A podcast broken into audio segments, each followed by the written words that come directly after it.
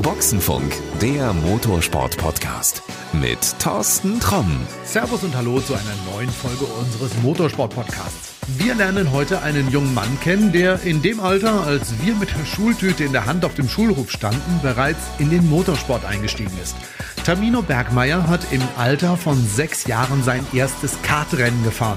Zehn Jahre später, nach zwei deutschen Meistertiteln, einem Vizemeister und Platz 6 in der Europameisterschaft, will der 16-Jährige aus Melle bei Osnabrück den nächsten Schritt wagen, hat er mir beim Finale des ADAC GT Masters in Hockenheim verraten. Du musst doch dann irgendwann, wenn du jetzt einen deutschen Meistertitel hast, der nächste Schritt für mich aus dem Kart wäre die Formel 4. Ja, ich ähm, habe es auch erst mit Formel 4 versucht. Das war dann letztendlich aber doch nicht das Passende für mich.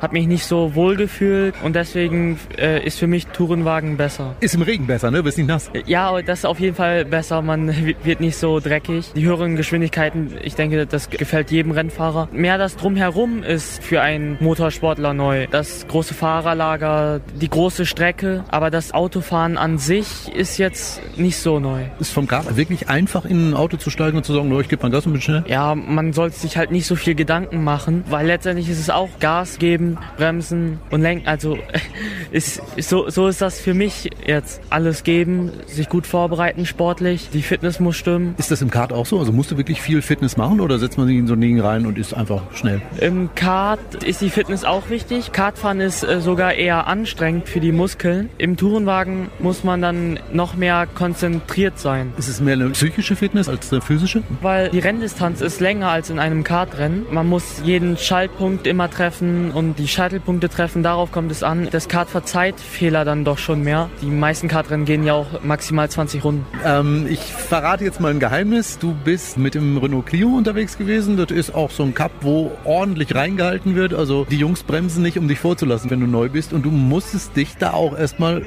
teilweise durchs Feld kämpfen. Ne? Mein erstes Rennen war nicht schlecht mit einem 14. Platz. Die Zweikämpfe muss ich noch verbessern. Die Geschwindigkeit passt schon. Das Auto dann unter Kontrolle zu halten, ist für mich schon noch etwas schwieriger, wenn ich mit jemand anderem zusammenkomme. Deswegen bin ich da noch etwas vorsichtiger. Erster Ausflug im Kiesbett hast du auch hinter dir. Ja, mein erster Ausflug im Kiesbett war in Most. War auch mein erstes Mal im Regen. Ja, hab die Kupplung nicht getreten. Das gehört auch noch zur Routine dazu, die ich dann noch bekommen werde. Du sagst die Routine, die du noch bekommen wirst. Also das heißt, es geht für dich weiter. Steht noch ein bisschen zur Frage, ob ich nächstes Jahr noch Clio fahren werde oder in eine andere Rennserie gehen werde. Mal gucken, was noch kommt.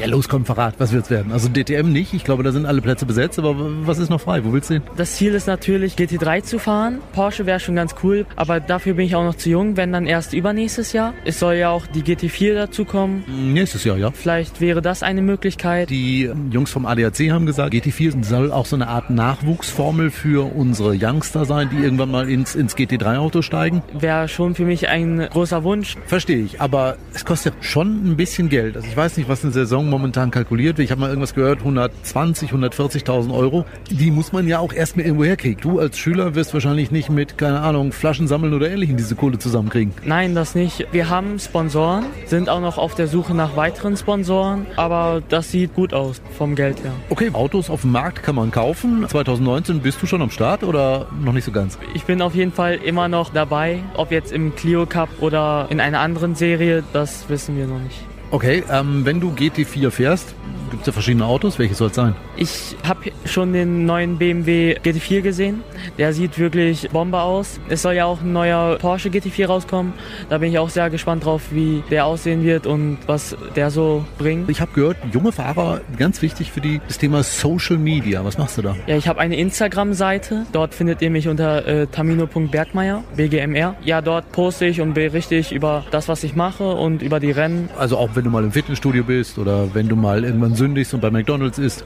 Nein, das ist nicht so wichtig, dass das äh, andere Menschen erfahren müssen. Ja, da wird wirklich nur ähm, an Rennwochenenden gepostet oder an Testtagen gepostet. Machst du das selber oder hast du schon jemanden dafür? Das mache ich mit meinem Papa zusammen. Ja, sonst mache ich das selber. Geht aber auch eine Menge Zeit bei drauf, ne? Du müsstest ja irgendwie auch nochmal einen Job haben, um Geld zu verdienen. Gibt's da irgendwas? Neben Motorsport würde ich gerne Psychologe werden. Ich mag halt mit anderen Menschen zusammenzuarbeiten oder im Bereich Sport, Personal Trainer oder Fitnessstudio zu arbeiten. Falls es nicht mit dem Motorsport klappen sollte, ähm, was wir aber erstmal nicht hoffen wollen. Was macht dich gegenüber anderen zum besseren Rennfahrer?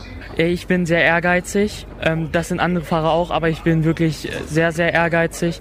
Ich ähm, gehe alles sehr genau, systematisch an, höre mir Sachen lieber mehrmals an und mache es dann am liebsten richtig. Ja, ich, ich ich mag es nicht, wenn ich Fehler mache. Was können andere Fahrer besser? Wo könntest du von lernen? Die werden schneller schnell, wo ich eher der Typ bin, der es ruhiger angehen lässt, zum Ende dann aber schneller wird und dann auch richtig schnell bin und wo die anderen dann eher langsamer werden. Zum Schluss Vollende bitte folgenden Satz. Am Ende des Jahres 2019 bin ich. Auf jeden Fall immer noch Rennfahrer. Ja, der Wunsch wäre, Rookie-Meister in einer Serie zu werden oder Top 5. Ich glaube, das kriegst du hin. Also so ehrgeizig, wie ich dich kenne, wirst du es hinkriegen. Ich sag vielen Dank dafür. Ja, ich habe auch zu danken. Also, lassen wir uns überraschen, ob der schnelle Schüler aus Melle im kommenden Jahr beim ersten Lauf der ADAC GT4-Meisterschaft seinen ersten Start haben wird. Wenn du jetzt mehr über Tamino Bergmeier erfahren willst, schau einfach mal in die Beschreibung dieser Podcast-Folge.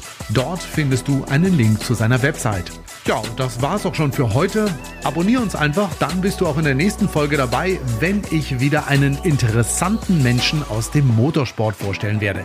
Wer das sein wird, hm, lass dich überraschen. Demnächst mehr. Das war Boxenfunk, der Motorsport-Podcast mit Thorsten Tromm.